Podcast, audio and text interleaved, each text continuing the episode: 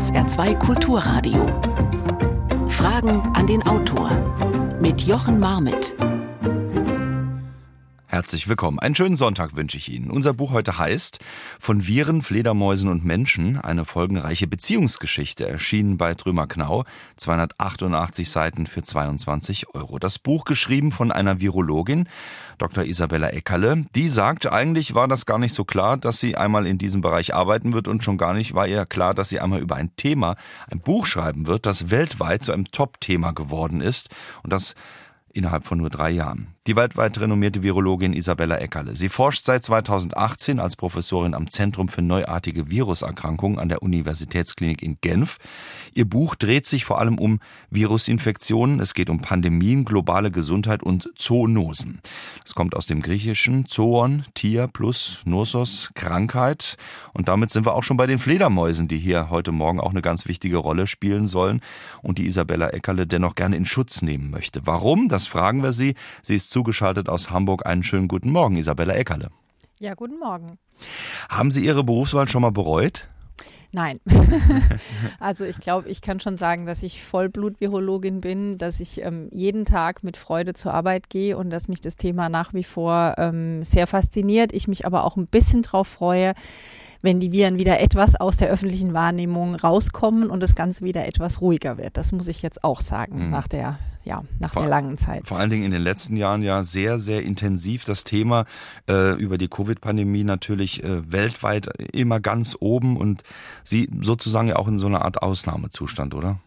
Auf jeden Fall. Also unser Labor ist in der Zeit extrem äh, gewachsen ähm, und äh, wir stehen eben immer noch, auch heute noch ein bisschen vor dieser Schwierigkeit, dass wir immer diesen neuen Varianten hinterherrennen. Das heißt, wenn wir zu einer gerade Forschungsdaten haben und denken, jetzt haben wir ein bisschen was verstanden, dann kommt wieder die nächste äh, um die Ecke. Und das war was, was uns jetzt in den letzten Jahren wirklich sehr, sehr äh, ja, beschäftigt hat und ähm, man eben natürlich jetzt unter einem ganz anderen Zeitdruck gearbeitet hat, ähm, wie das eben zuvor war. Hm.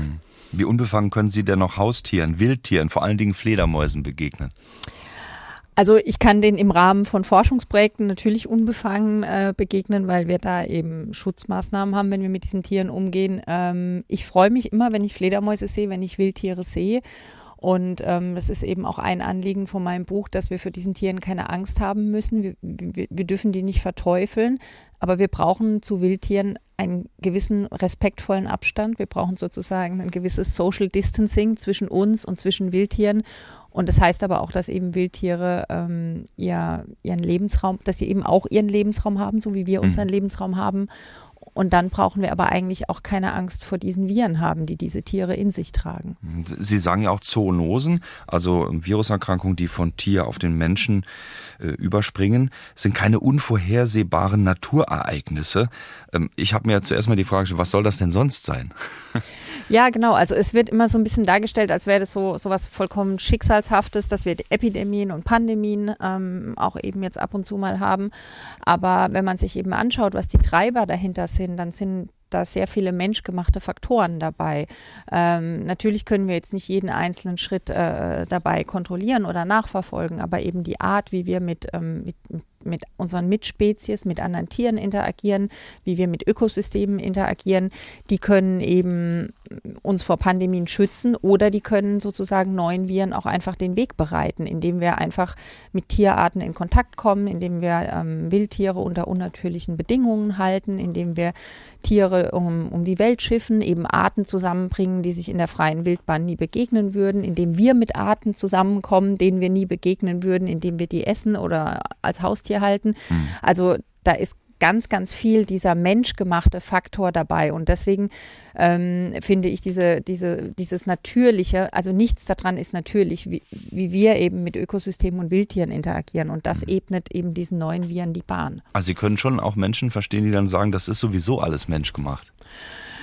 Ja, also menschgemacht in dem Sinne, dass wir diesen Viren eben eine gewisse Brücke in unsere, in unsere Population hineinbauen. Also selbst wenn wir jetzt ein gefährliches Virus in der Tierart haben, wenn dieses Tier nie mit uns oder zum Beispiel jetzt mit einem Nutztier in Kontakt kommt, dann wird uns dieses Virus nie infizieren. Wenn dieses Tier, diese Fledermaus in ihrer Höhle bleibt, wir den Wald nicht roden, wir da keine, Her äh, keine Weiden für Rinder ähm, anlegen oder äh, diese Tiere nicht als Haustier halten, dann können uns diese Viren nichts anhaben, selbst wenn die jetzt, sage ich mal, rein biologisch in der Lage wären, uns zu infizieren was da vor sich geht und welche Rolle der Mensch spielt und was wir vielleicht dann doch dagegen tun können, um eben diesen Zustand der Zoonose so klein oder das Risiko so klein, so gering wie möglich zu halten. Das wollen wir heute fragen. Und zwar Isabella Eckerle. Sie ist zu Gast bei Fragen an die Autorin heute in dem Fall von Viren, Fledermäusen und Menschen. So das Buch. Wenn Sie Ihre Fragen stellen wollen, gerne 0681 65 100 telefonisch oder an dieselbe Nummer eine WhatsApp. Sehr gerne das auch. 0681 65 100 ist die Nummer oder Fragen an den Autor mit Bindestrichen dazwischen at sr.de und dann kommt Ihre Frage hier im Studio an und wir wollen sie Isabella Eckerle stellen. Beginnen wir doch mal, Frau Eckerle, mit Panama. Da hatten Sie einen Aufenthalt. Da schreiben Sie drüber. Sie waren dort in die sogenannte Kanalwelt praktisch abgetaucht, Panama-Kanal und äh, Umgebung. Und das war äh, so das Schlüsselerlebnis, wenn ich das richtig verstanden habe, dass Sie in Richtung Virologin gegangen sind und gerade auch mit den Tieren. Ähm, wie, was ist da passiert? Also ich habe zuvor ähm, schon eine Zeit lang in der Tropenmedizin gearbeitet und hatte eigentlich schon immer dieses Interesse an neuartigen Erregern oder an, an tropischen, exotischen Erregern zu arbeiten. Und vor allem die Zoonosen haben mich einfach schon immer fasziniert, weil ich das einfach wahnsinnig spannend fand, dass es da eben diese riesige Gruppe an, an Erregern gibt, die wir eigentlich gar nicht so gut kennen, die dann, wo dann eben manchmal einer es schafft, den Sprung in den Mensch zu kriegen. Und ähm, in Panama hatte ich damals eine gute Freundin, die ich im PJ kennengelernt habe, die dort ihre Doktorarbeit zu Pflege Fledermäusen gemacht hat. Und ähm, ich war damals ein bisschen frustriert von den Klinikbedingungen und wollte eigentlich in dem Feld forschen, aber habe irgendwie nicht so richtig gewusst, wie ich da jetzt einen äh, Fuß in die Tür kriege. Und dann meinte sie, jetzt komm doch einfach mal ein paar Wochen her und mach da mal ein bisschen mit und dann kriegst du den Kopf frei und dann denk einfach mal drüber nach, was du machen willst. Und das habe ich dann auch gemacht und dann ähm, ja, waren wir dort im Regenwald, haben Fledermäuse gefangen, haben äh, die Biodiversität in dieser Region erkundet und ich habe mich eben viel mit diesem Thema auch beschäftigt in der Zeit, habe darüber gelesen und da hat mich das eigentlich gepackt, wo ich dachte, ich möchte eigentlich verstehen, warum neue Krankheitserreger ich möchte die verstehen, bevor die im Mensch mhm. ankommen. Ich möchte eigentlich wissen, was passiert, was sind eigentlich die Schritte, die davor passieren, dass eben aus einem Tiervirus, aus irgendeinem Wildtier plötzlich ein Epidemie oder ein Pandemieerreger wird. Und das Spannende ist ja, dass Sie das äh, auch in Ihrem Buch beschreiben können. Vielleicht können Sie es kurz zusammenfassen für uns, warum die Fledermäuse so besonders interessant sind und im Fokus stehen, ähm, was die, ja, die Virenlast angeht, mhm. sage ich jetzt mal, die die Fledermäuse mit sich rumtragen. Genau, also Fledermäuse sind die zweit ähm, Gruppe an Säugetieren. Es gibt über 1400 Arten. Es gibt sie auf der ganzen Welt, außer in der Antarktis. Ähm, und sie können fliegen. Das sind die einzigen Säugetiere, die fliegen können. Und man findet eben in Fledermäusen sehr, sehr viele Viren und davon auch viele Verwandte oder Vorgänger von unseren Menschenviren. Also von Viren, die wir, wir heute als Menschenviren tragen, die wir jetzt gar nicht mehr als Zoonose erkennen, aber eben auch von neuen Viren, also beispielsweise Ebola oder neue Coronaviren. Und das Besondere, was man denkt an den Fledermäusen, ähm, ist einmal, es ist eine sehr alte Gruppe an Säugetieren. Das heißt, die haben schon eine sehr lange Evolution durchlaufen.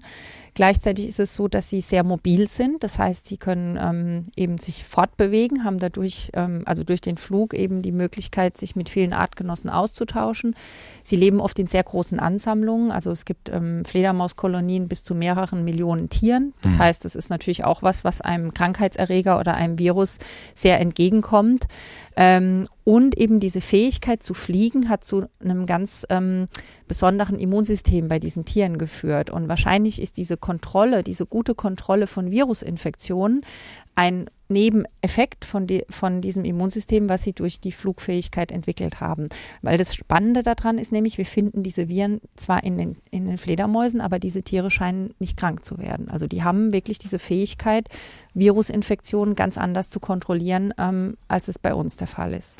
Das heißt, es ist auch sehr wichtig, dass man Fledermäuse fängt und sie untersucht. Äh, das beschreiben Sie auch in Ihrem Buch, weil ja, warum? Weil äh, es ist im Endeffekt die Frage, wie komme ich sozusagen, äh, bevor, Sie haben es vorhin gesagt, bevor das Virus äh, beim Menschen ist, dahinter, welche Viren beispielsweise Fledermäuse gerade mit sich rumtragen.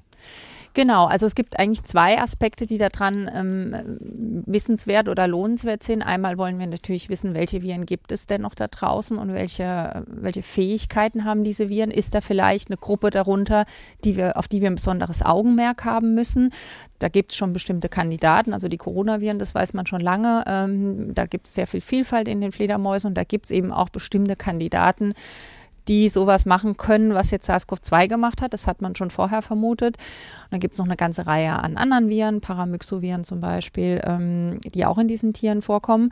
Und der zweite Aspekt, der einfach sehr spannend daran ist, ist wirklich diese Immunologie von den Tieren zu verstehen. Also mhm. zu verstehen, welche Fähigkeiten hat dieses Immunsystem, was passiert da in der Zelle. Also wir können da auch wahnsinnig viel über Virusinfektionen lernen, über angeborene Immunantwort, indem wir eben jetzt eine Tierart studieren, die nicht der Mensch ist, die kein Nutztier ist, sondern die ein Wildtier ist und die eben diese Fähigkeit hat, Virusinfektionen auf eine ganz besonders, ähm, ja, auf eine ganz besondere Art und Weise zu kontrollieren. Also wir können auch sehr viel ähm, Grundlegendes darüber lernen, in der Hoffnung immer vielleicht sogar mal irgendeinen Signalweg in der Zelle besser zu verstehen, der vielleicht dann zu einem Medikament gegen eine Autoimmunerkrankung oder gegen eine Tumorerkrankung. Also wir können ähm, für, das heißt, wir können da auch ganz viel Grundlagenforschung ähm, in diesem Bereich machen, indem wir diese besondere Tierart ähm, studieren. Jetzt schreiben Sie aber, es gibt geschätzt 1,6 Millionen Viren weltweit.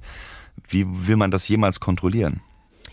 Genau, also ich glaube, die Vorstellung, dass man jetzt alle Fledermäuse fängt, alle Viren untersucht und dann sagt, der da hier, das da wird die nächste Pandemie, so darf man sich das nicht vorstellen. Das hatte man vor einigen Jahren, da gab es so Projekte, wo man gesagt hat, man muss jetzt alles sequenzieren und dann können wir das vorhersagen. Ähm, da gab es viel Kritik und das halte ich auch für, ähm, für etwas zu schlicht gedacht. Aber wenn wir eine gewisse Vorstellung davon haben, welche Viren es denn gibt und ähm, äh, ich hatte es ja gerade gesagt, es gibt eben so bestimmte Gruppen. Also wir können wie so eine Rangliste machen und sagen zum Beispiel, okay, die Coronaviren, die haben es jetzt schon fünfmal geschafft. Dann haben wir noch ein paar andere, die haben auch den Mensch schon infiziert. Also insgesamt haben wir jetzt so ungefähr sieben Coronaviren, die es schon mal in den Mensch geschafft haben. Ähm, die Wahrscheinlichkeit, dass das noch ein achtes Mal passiert, ist nicht so gering. Dann haben wir, wie gesagt, noch andere Erreger. Wir haben zum Beispiel sowas wie Ebola, Marburg. Also wir können schon so eine, so eine Liste machen und sagen, das sind so ein paar Gruppen an Viren, die wollen wir uns eigentlich ganz besonders ähm, genau angucken. Und dadurch kann man dann eben auch eine gute Überwachung machen. Aber um das zu machen, muss man natürlich erstmal wissen, was gibt es denn überhaupt alles da draußen. Die Virologin heute zu Gast bei Fragen an den Autor von Viren, Fledermäusen und Menschen, Isabella Eckerle, hier bei SA2 Kulturradio. Ihre Fragen gerne 0681 65 100 oder auch eine WhatsApp an diese Nummer oder Fragen an den Autor mit Bindestrichen dazwischen at sr.de eine Mail und hier haben wir eine erste Frage. Kann die Autorin erläutern, warum gerade Fledermäuse im Fokus sind, wenn es um Zoonosen geht? Hierzulande dürfte das Risiko an einer Viruserkrankung, die durch Mücken übertragen wird, wesentlich höher sein als durch Fledermäuse. Würden Sie dem zustimmen? Ja, also dem würde ich zustimmen. Ähm, wir finden zwar auch Viren in einheimischen Fledermäusen, aber es gibt bei uns natürlich viel weniger Artenvielfalt als jetzt zum Beispiel in den Tropen. Und man kann, glaube ich, auch schon sagen, dass unser Kontakt mit Fledermäusen oder generell der Kontakt von Nutztieren und Fledermäusen bei uns relativ gering ist. Ähm, es stimmt, dass wir wahrscheinlich in den nächsten Jahren und Jahrzehnten eine Zunahme von den sogenannten Arboviren, also so ähm, Mücken, ähm, Moskito, Zecken übertragenen Viren sehen werden. Ähm, und da gibt es einen ganz interessanten Link, dass nämlich die Fledermäuse ja Insektenfresser sind. Das heißt, die hm. Fledermäuse können uns unter Umständen sogar ein bisschen helfen dabei, das einzudämmen, weil die jede Nacht sehr viele Insekten vertilgen. Ähm, und warum eben die Fledermäuse so interessant sind, ähm, liegt einfach daran, dass sehr viele Viren, die eben den Menschen krank machen, hat man mit etwas Verzögerung meistens ein oder von vielen einen Vorläufer in, in Fledermäusen gefunden. Also man vermutet, dass zum Beispiel das Ebola-Virus dort seinen Ursprung hat. Für Tollwutviren ist das gezeigt, für die Coronaviren, für viele Viren, die wir heute als Menschenviren tragen ähm, oder auch Tierkrankheiten hat man eben gefunden, dass wahrscheinlich der, der, der Vorläufer einmal aus einer Fledermaus in, in ein Tier oder eben in den Mensch übergegangen gegangen ist. Und deswegen sind die so im Fokus. Das begann ungefähr so vor 20 Jahren ähm, so nach dieser ersten SARS-Epidemie damals in China 2002, 2003. Da hat man nämlich auch das Vorläufervirus in Fledermäusen gefunden und ab da sind die in der Virologie wirklich, ähm, sage ich mal so, das, das Haustier, das Lieblingstier der Virologen geworden. Um bei den Fledermäusen zu bleiben, Anne Nierenberg aus Nalbach schreibt, vielen Dank dafür, dass sie an Sommerabenden gerne den Flug der Fledermäuse beobachtet. Äh, das heißt, diese Tiere beginnen mit ihrem Wirken, wenn für den Menschen ja das Aktive des Tages zur Ruhe kommt. Besteht äh, jetzt die Frage überhaupt die Gefahr, dass Fledermäuse Menschen in irgendeiner Form angreifen, beißen, somit Viren übertragen können? Also da gibt es, glaube ich, so ein bisschen immer diese, äh, äh, die, äh, ja, wie so, so Mythen eben um Fledermäuse, dass die, dass die den Menschen angreifen, dass die Blut saugen. Es gibt eine einzige Fledermausart, ähm, die gibt es aber nur in Süd- und Mittelamerika, die Vampirfledermäuse. Die trinken Blut von Säugetieren. Ähm, die mögen aber viel lieber Rinder oder andere Säugetiere als den Mensch. Aber da gibt es tatsächlich manchmal ähm, eben Berichte, dass, dass es auch zu Bissverletzungen kommt. Die Fledermäuse bei uns, die einheimischen Fledermäuse, schätzt man das Risiko für eine Virusinfektion relativ gering an, ein mit einer Ausnahme und zwar der Tollwut. Also das heißt, ähm, man sollte verstehen, dass man Fledermäuse nicht ähm, anfassen sollte, auch tote Fledermäuse, dass man das auch seinen Kindern ähm, klar macht, dass man ähm, Fledermäuse nicht mit der bloßen Hand oder generell mhm. nicht in Kontakt mit denen kommen sollte. Weil, das ist nämlich auch wichtig zu verstehen, Deutschland ist zwar tollwutfrei, also frei von der terrestrischen Tollwut, das heißt die Tollwut durch Füchse, durch streunende Hunde, durch Katzen. Aber die Fledermäuse haben eben ihre eigenen Tollwutviren und die findet man auch in den Regionen, wo man eben diese Hunde- oder Fuchstollwut ähm, kontrolliert hat. Also das ist das einzige Risiko bei uns, wo man sagen muss, da besteht ein ganz konkretes Risiko und die Empfehlung ist, Fledermäuse nicht anfassen.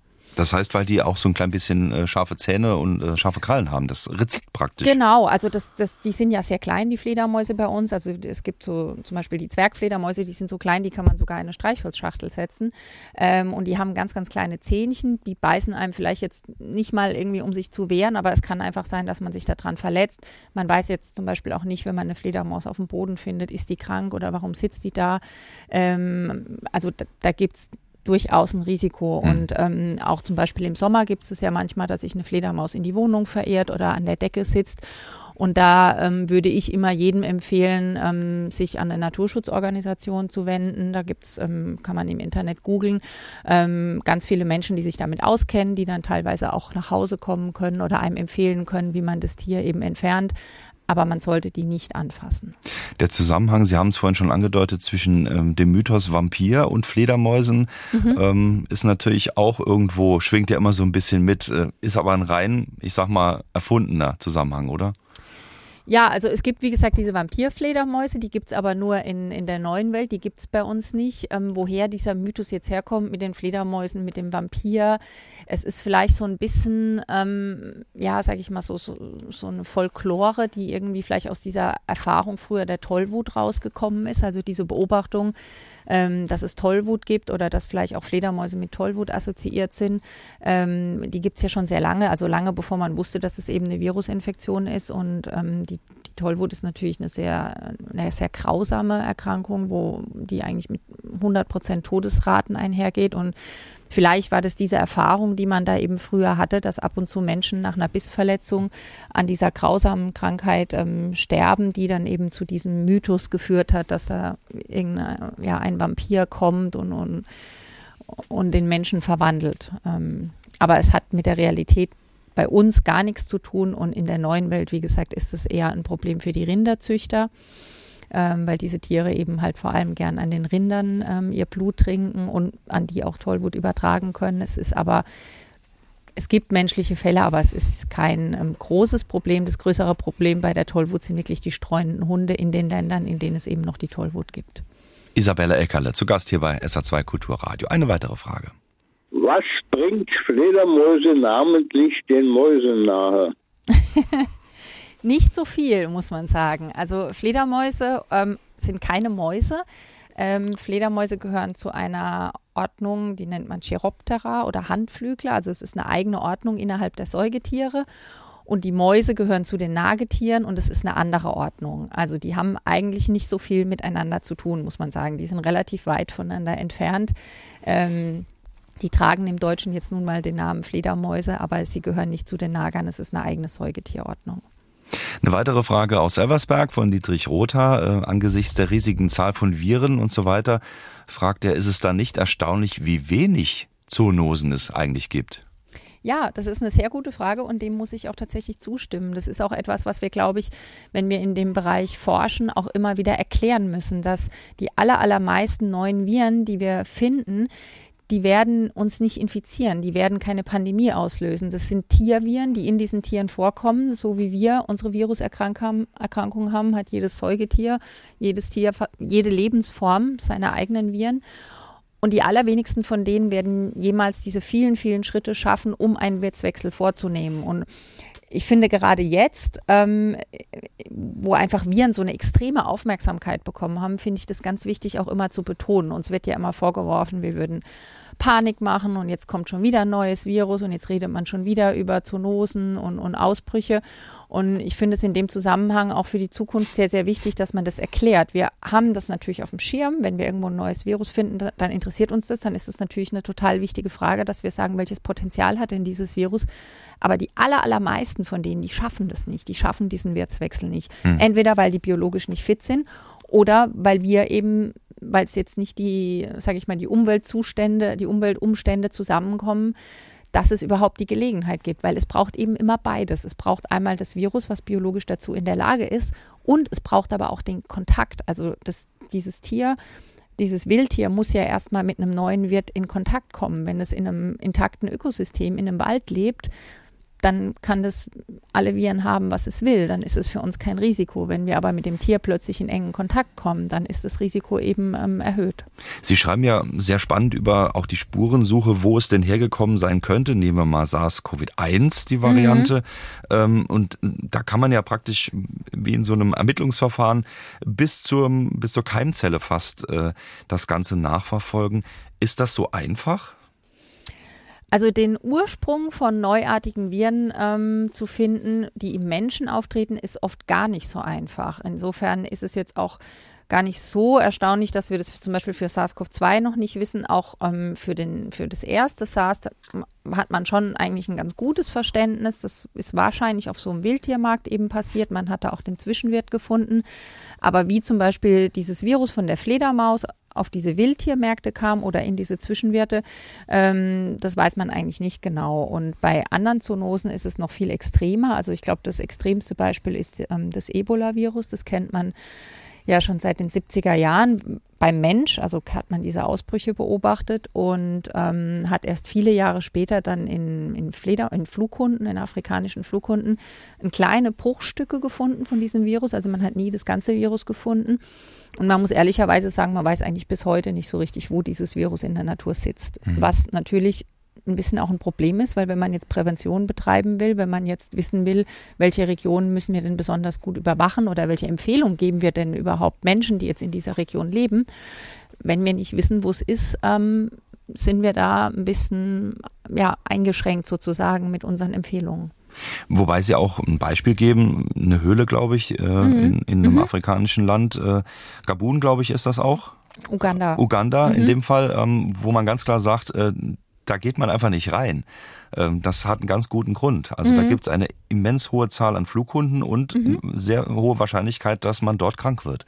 Also das ist ja schon mal ein ganz konkretes Beispiel, wo man sagen kann, wegbleiben als Mensch. Genau, also bei manchen wissen wir sehr, sehr gut. Bei dem Marburg-Virus, was interessanterweise sozusagen das Geschwister von dem Ebola-Virus ist, also die gehören zur gleichen Virusfamilie, ähm, da weiß man den Zusammenhang sehr genau. Das sind Nilflughunde, die leben in großen Höhlen.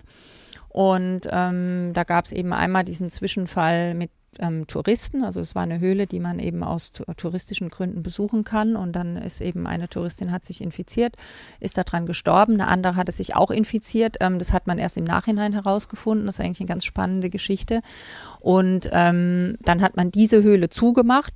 Ähm, das größere Problem ist aber in den Ländern, dass es natürlich oft auch Höhlen sind oder vor allem Minen, in denen diese Flughunde vorkommen, die eben zum Beispiel zum Abbau von Bodenschätzen oder von irgendwelchen Mineralien, was auch immer, ähm, eben von Arbeitern besucht werden. Und da hat man dann natürlich das Dilemma, dass das einerseits für die lokale Bevölkerung oder in der Region eben ein wirtschaftlicher Faktor ist und man andererseits eben diese Flughunde hat, die diese Erkrankung übertragen. Und manchmal weiß man es auch gar nicht. Also es gab jetzt ähm, kürzlich einen Ausbruch in Äquatorialguinea mit dem Marburg-Virus. Das hat man vorher dort noch nie beobachtet, obwohl es diese Flughunde auch dort gibt.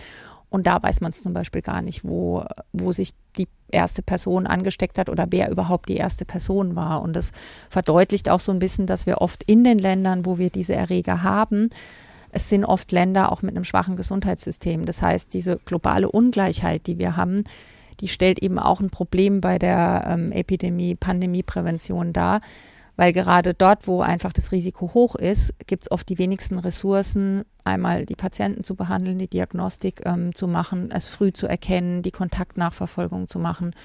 Und da kommt eben dieses ganze Thema Zoonosen, neuartige Viren, berührt auch so ein bisschen diesen ganzen Aspekt mhm. globale Gerechtigkeit, globale Gesundheit. Isabella Eckerle zu Gast heute bei SA2 Kulturradio. Viren, Fledermäuse und Menschen. Das ist unser Thema. Eine weitere Frage. Welcher Teil des Immunsystems bei den Fledermäusen ist so gut ausgebildet, dass er eine Infektion mit gefährlichen Viren dort auf jeden Fall verhindert. Viren, die anderen Tieren und den Menschen höchst gefährlich werden. Mhm. Also da ist ein Teil des Immunsystems das angeborene Immunsystem. Und zwar ist das ähm, ein sehr alter Teil unseres Immunsystems. Der ist in der Zelle drin. Der ist wie so eine Art Alarmanlage in unserer Zelle. Und wenn ein Virus in die Zelle eintritt, dann ähm, hat die Zelle eben so verschiedene Schaltstellen. Man kann sich das vorstellen wie so ein Brandmelder. Dann geht da was an. Die Zelle signalisiert halt, Moment, hier ist ein Eindringling. Ähm, wir müssen jetzt alles tun, um den zu bekämpfen. Und dieses, dieser Teil des Immunsystems, der ist bei, vermutet man, bei Fledermäusen ähm, sehr gut an Virusinfektionen angepasst. Und das Interessante ist aber, dass die Infektion die wird nicht vermieden, sondern es ist eher so eine Art Toleranz, stellt man sich das vor. Also die Fledermäuse tragen ja viele Viren in sich und die haben so eine Art friedliche Koexistenz mit denen gefunden. Hm. Und ähm, was die Fledermäuse relativ gut können, ist, dass die zum Beispiel diese ganzen Entzündungsprozesse, die auf eine Virusinfektion folgen, dass diese besser kontrolliert werden. Das heißt, die sind zwar infiziert, aber die Folgeschäden durch die Infektion, durch die Attacke des Immunsystems, die ist wahrscheinlich besser kontrolliert. Und ähm, das ist etwas, was eigentlich ganz interessant ist. Wir kennen das auch aus der Humanmedizin, dass manche Viren ist es gar nicht das Virus selbst, was die Schäden macht, sondern es ist eigentlich erst die Attacke des Immunsystems, also die Entzündungsreaktion, die Entzündungszellen, die, ähm, äh, die Botenstoffe, also Zytokine zum Beispiel, die eben ähm, zum Beispiel jetzt einen Gewebeschaden verursachen oder so eine, so eine Dysregulation. Und manchmal ist es eben vom Vorteil, wenn das, wenn das Immunsystem den Erreger nicht attackiert, sondern nur so ein bisschen oder gar nicht oder einfach nur sehr schwach reagiert, im Gegensatz zu einem sehr starken Immunsystem. Und das ist eigentlich ganz interessant, weil man ja oft so die Vorstellung hat, wenn man ein starkes Immunsystem hat, dann ist man besonders gut gewappnet. Also manchmal ist es genau das Gegenteil. Es ist eigentlich erst die Attacke des Immunsystems, was uns krank macht. Und man vermutet, dass es da bei den Fledermäusen einfach so eine ja so eine sehr lange Koevolution gab. Also die haben sich sozusagen mit dem Erreger, haben die irgendwie so eine Balance gefunden, wo beide ähm, gut existieren können. Der Erreger kann sich vermehren, kann übertragen werden, aber die Fledermaus wird nicht krank, ähm, weil dieses Immunsystem eben diese Entzündungsreaktion besser kontrollieren kann, als es bei uns der Fall ist. Also praktisch eine Win-Win-Situation, die sich über viele Tausende von Jahren da eingestellt hat. Millionen von Jahren wahrscheinlich, ja.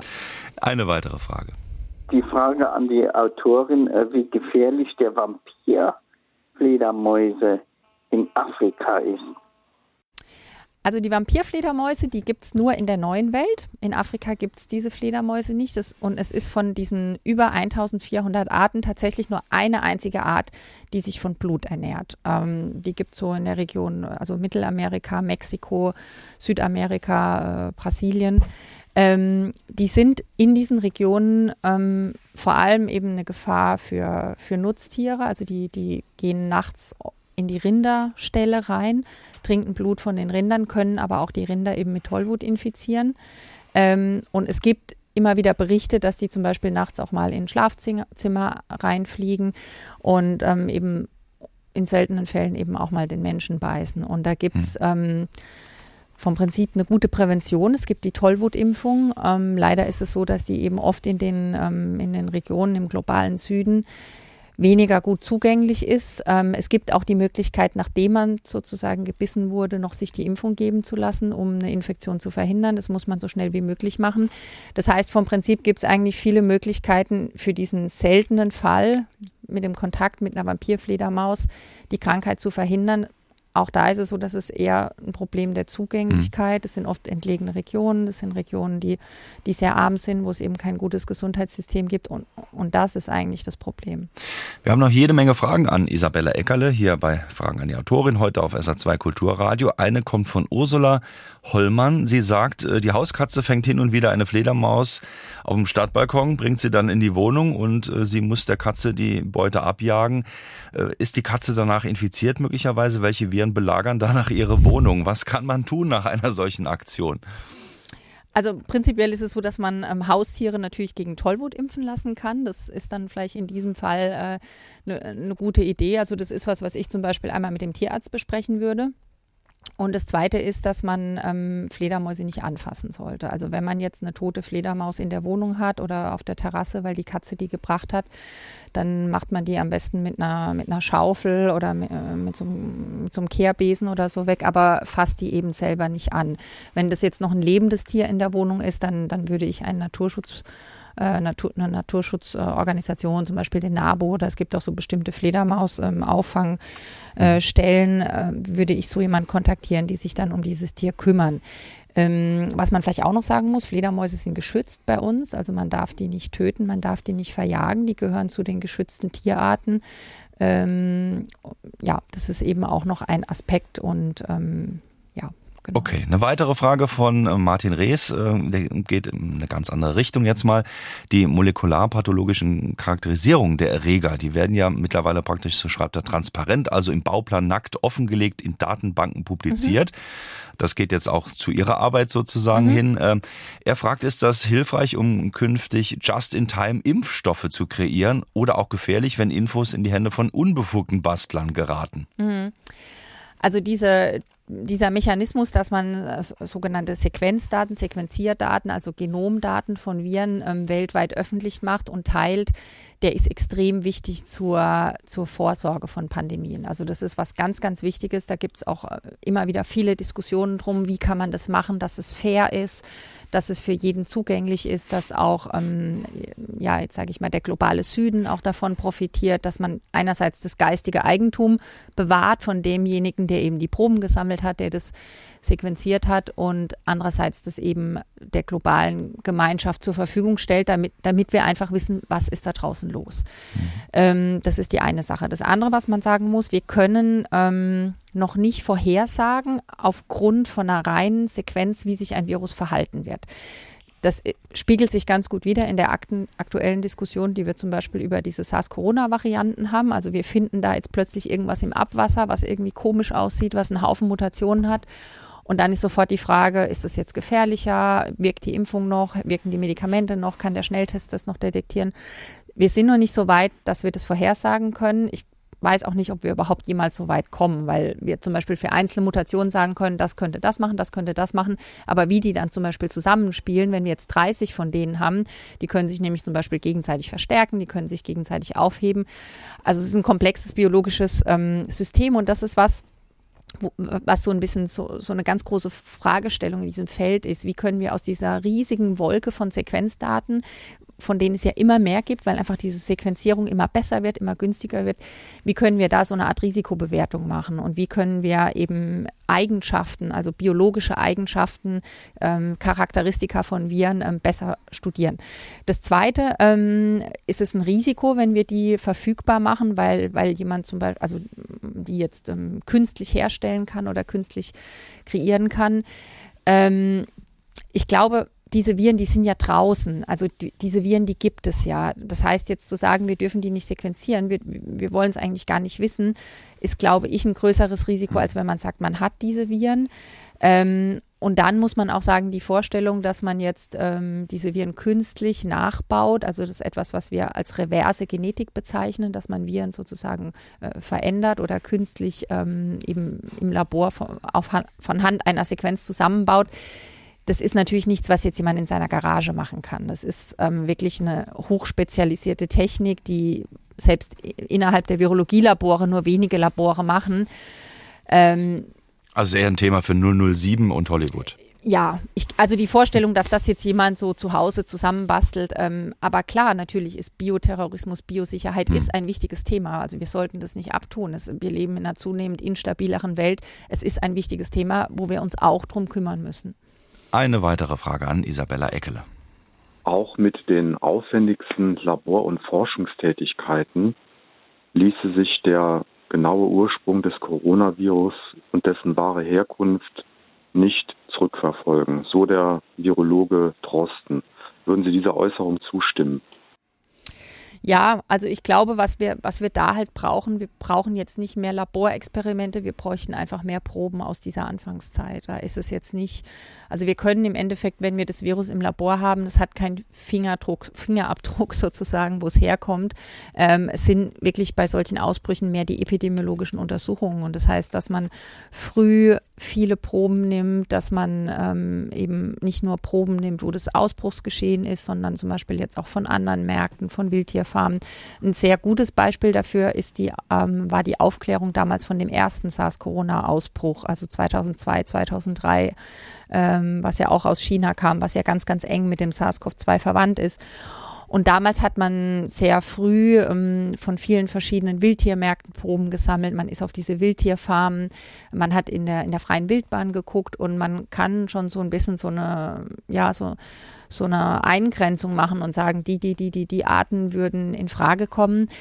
Ähm, ob das damals gemacht wurde oder nicht, das, das, das weiß man nicht so genau. Also das Problem ist, dieser Markt wurde ja sehr früh geschlossen. Man weiß dann jetzt gar nicht, welche Tiere waren da. Ähm, hat man da eine Inventur gemacht? Hat man da Proben gesammelt? Jetzt wurden letztes Jahr auch, nee, dieses Jahr war es, glaube ich, auch nochmal neue Daten veröffentlicht, die es jetzt wohl auch schon länger gab.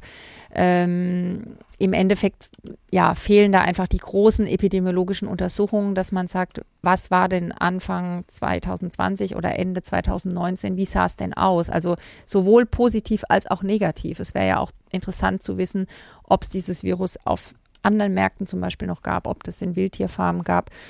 Und ähm, ich glaube, wenn nicht irgendjemand noch aus Zufall, aus irgendeinem anderen Grund da Proben irgendwo hat, die man jetzt später vielleicht nochmal testen kann, dann werden wir es wahrscheinlich nicht mehr rausfinden, weil inzwischen ist das Virus natürlich überall und wenn wir jetzt ein Virus in Tieren finden, dann ist es eben viel wahrscheinlicher, dass das unser Virus ist, was wieder erneut in ein Tier zurückgesprungen ist, aber eben nicht mehr das ursprüngliche Virus, was damals ähm, den, den Auslöser der Pandemie war. Also eine Frage, die man gar nicht so leicht beantworten kann, wenn überhaupt. Isabella Eckerle zu Gast hier bei SA2 Kulturradio. Eine weitere Frage von Walter Bachmann. Er sagt, äh, es wird angenommen, dass Fledermäuse einen Magnetsinn besitzen. Äh, was können Sie dazu sagen?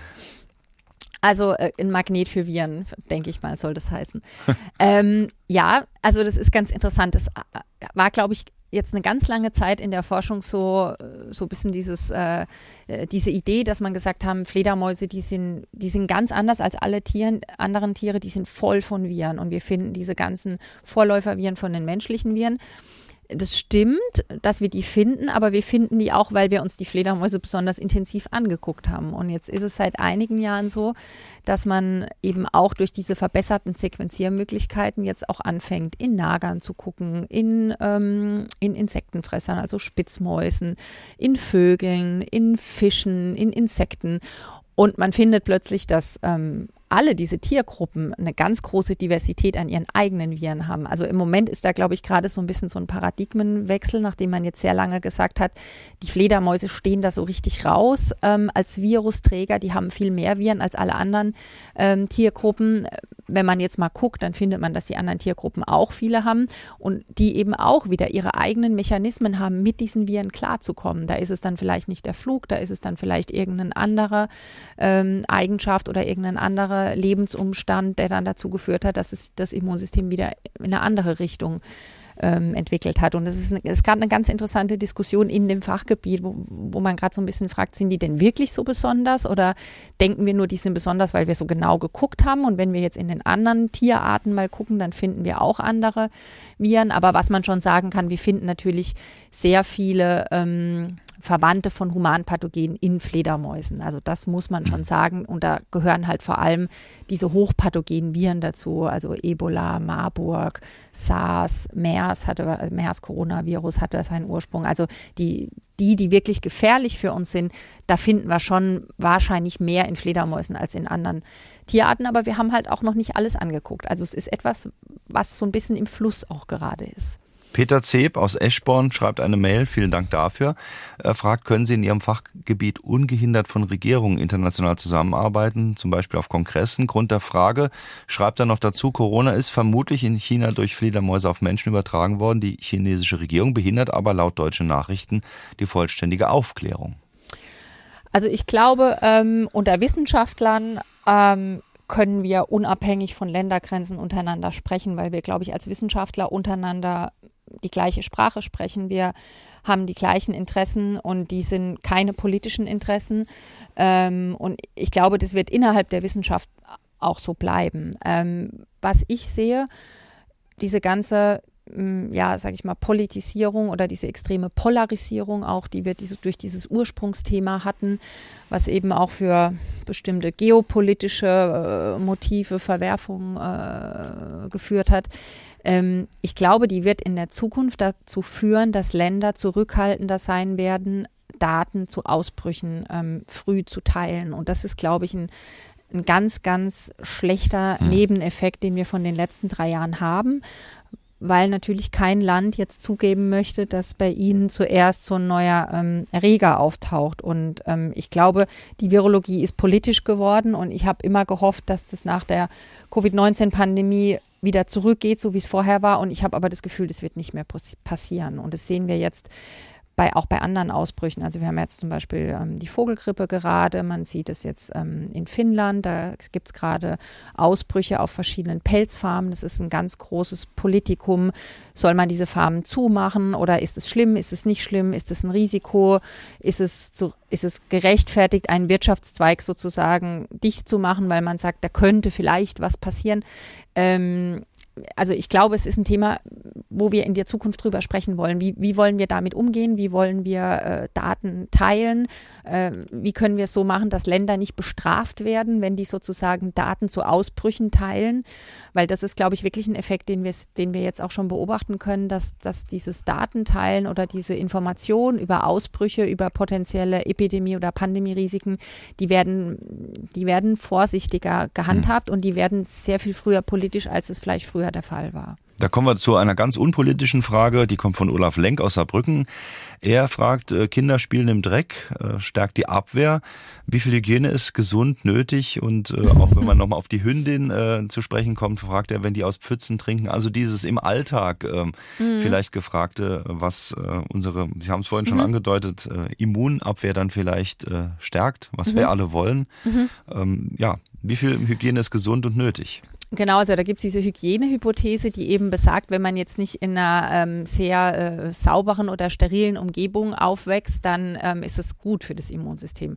Und ich glaube, da wird oft so ein bisschen so ein Denkfehler gemacht, weil man jetzt zum Beispiel so, so Umweltexposition, also ich sage jetzt mal im Dreck spielen, draußen sein, in der Natur sein, ähm, zum Beispiel mit Krankheitserregern verwechselt. Also das, diese Hygienehypothese besagt jetzt nicht, dass man besonders oft krank sein muss, um ein besonders gutes Immunsystem zu haben, sondern so ein bisschen kommt es, äh, kommt es eben aus so der Exposition zu Umweltkeimen, also dass, dass Kinder eben draußen sind, dass die äh, äh, ja, im Dreck spielen, dass die vielleicht mit Tieren in Kontakt kommen, dass die in den Wald gehen.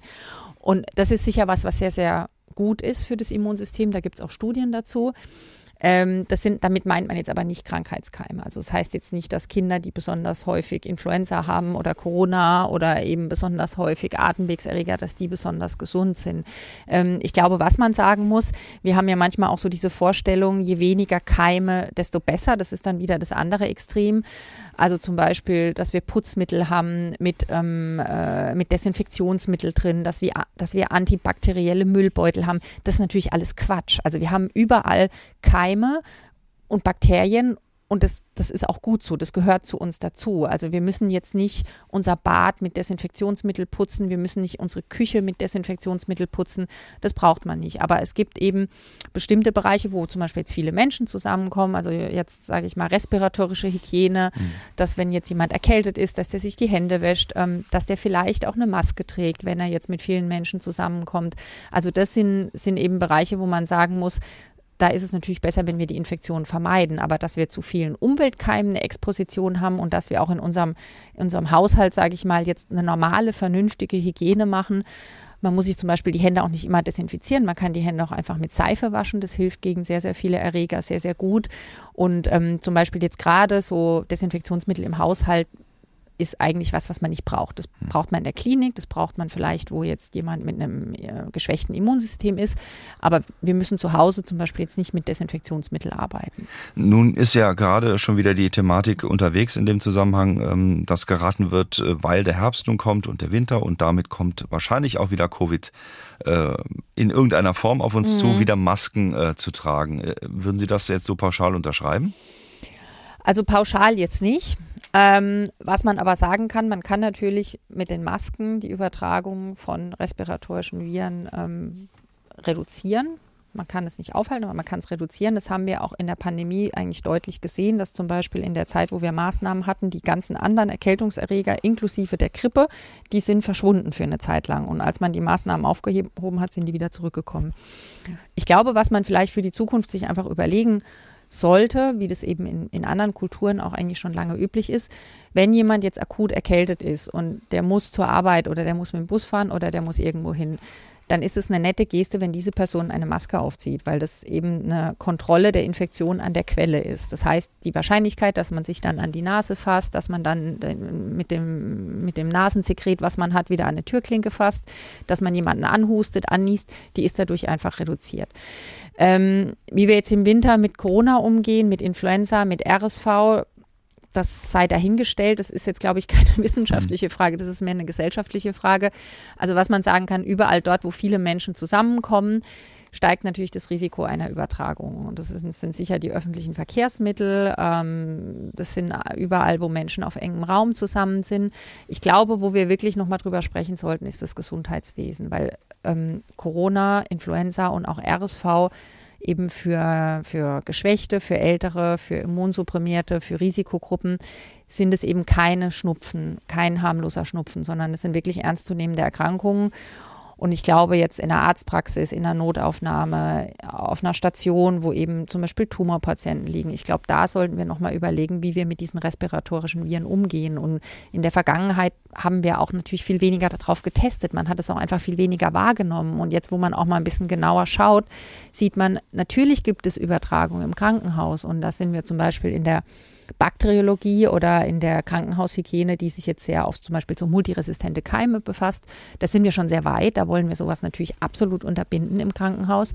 Und bei den Viren ist man da noch so ein bisschen dass man vielleicht sagt, ja, man muss das jetzt einfach irgendwie akzeptieren. Aber ähm, es ist natürlich die Frage, wenn man jetzt eine Phase hat, wo man sehr viel Viruszirkulation hat, wäre es zum Beispiel nicht in der Notaufnahme oder auch in der Hausarztpraxis sinnvoll, dass man sagt, im Wartezimmer tragen die jetzt eben alle eine Maske, damit jetzt nicht die Leute, die da hm. drin sitzen, sich untereinander auch noch anstecken. Isabella Eckerle, zu Gast heute bei SA2 Kulturradio. Noch eine Frage. Warum man überhaupt Tiere kaufen kann. In, es gibt äh, Geschäfte, da kann man Vogelspinnen kaufen, da kann man Schlangen kaufen. Und das darf doch nicht sein.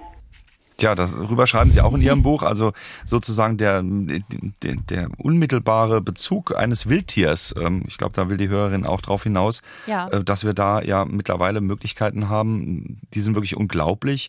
Aber ist das, kann man das so generell sagen? Alles, was exotisch in Anführungszeichen äh, angeboten wird, ist auch gleich gefährlich? Also generell kann man es nicht sagen, aber ähm, man hat schon beobachtet, äh, dass eben die Nachfrage nach exotischen Haustieren ähm, in den letzten Jahren, Jahrzehnten ähm, stark zugenommen hat. Da ist Deutschland, USA, ist da auch ähm, relativ weit oben auf der Liste von den Ländern, wo sowas ähm, gekauft wird und auch gehandelt wird. Und ähm, da hat eben vor allem der Onlinehandel nochmal ähm, eine ganz, zu einer ganz anderen Dynamik geführt, weil das eben ähm, praktisch ein unkontrollierbarer Bereich ist. Also äh, das Problem, was wir eben in diesem exotischen Haustierhandel haben, ist einmal ähm, ein Artenschutzproblem. Das sind eben auch Tiere darunter, die eben in, in ihrem natürlichen Verbreitungsgebiet bereits bedroht sind. Man weiß, dass für ein Tier, was in einem Zoogeschäft ankommt oder bei uns in einem Onlinehandel ankommt, ähm, viele in dieser Handelskette meistens auf der Strecke bleiben.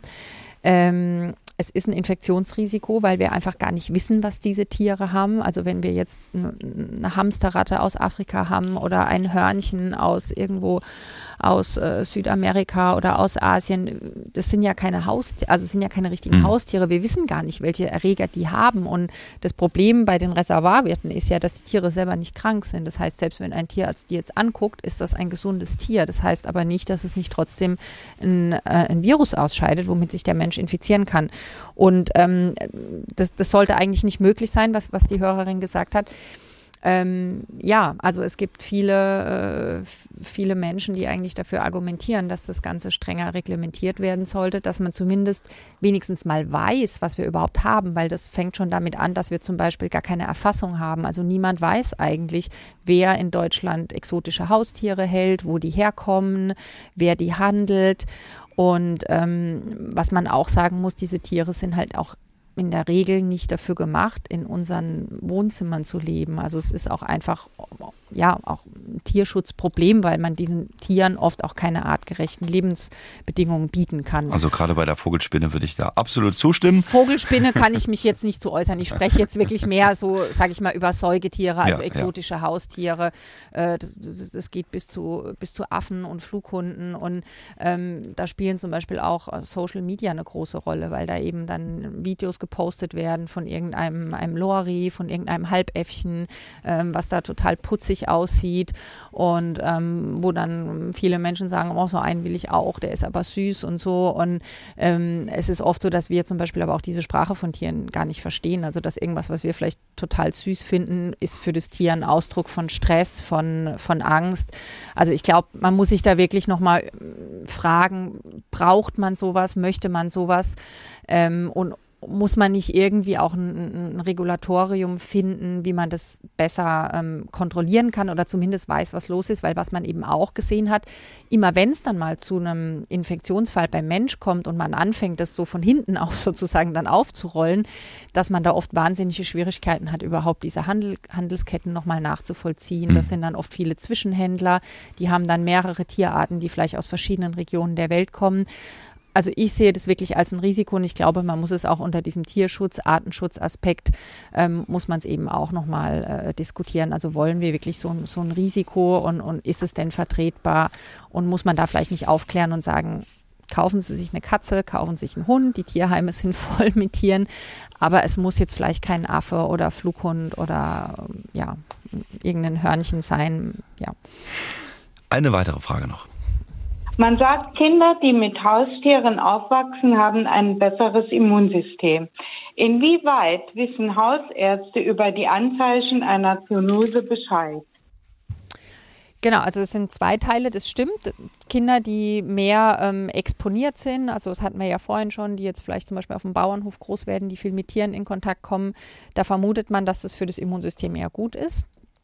Ähm, zur zweiten Frage, inwiefern sind Hausärzte über Zoonosen informiert? Es gibt natürlich bei uns einheimische Zoonosen, die ähm, werden auch im Studium gelernt, die kennt man. Ähm, da kann der Hausarzt auch was mit anfangen. Das Problem, was wir haben, sind ähm, neue Zoonosen, also neuartige Viren. Und da kann man auch wieder dem Hausarzt oder ähm, auch sonst niemandem einen Vorwurf machen.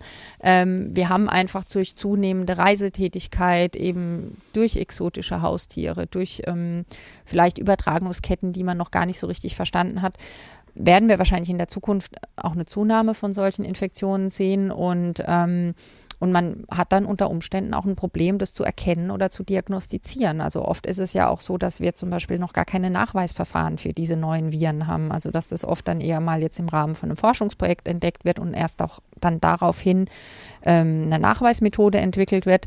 Ich glaube, was man sagen kann, wenn jetzt jemand ähm, einen Verdacht auf eine Infektionskrankheit hat, wo man keinen klaren Fokus sieht, dann gibt es natürlich mehrere Stufen. Dann kann man den an eine größere Klinik schicken, man kann den an eine Uniklinik schicken, man kann den an eine, äh, zum Beispiel an ein tropenmedizinisches Institut schicken. Also ich habe am Anfang meiner Berufslaufbahn in Heidelberg in der Tropenmedizin gearbeitet und da hatten wir das eben öfter, dass wir Patienten geschickt bekommen haben wo der Hausarzt oder Facharzt sagte, das sieht für mich aus wie eine Infektionskrankheit, aber ich finde keinen Grund, guckt ihr doch mal. Also da gibt es natürlich schon Stufen, wo man auch jetzt in unserem Gesundheitssystem da irgendwo ähm, ankommen kann. Aber es stimmt, also alleine wenn wir uns jetzt zum Beispiel diese Mücken, über Moskito übertragenen Viren angucken, ähm, wenn man jetzt zum Beispiel keine, keine Reiseanamnese hat, weil es da vielleicht einen kleinen Ausbruch bei uns gab, dann dauert es oft lang, bis man da drauf kommt, weil man natürlich jetzt nicht primär an einen Erreger denkt, der bei uns gar nicht vorkommt.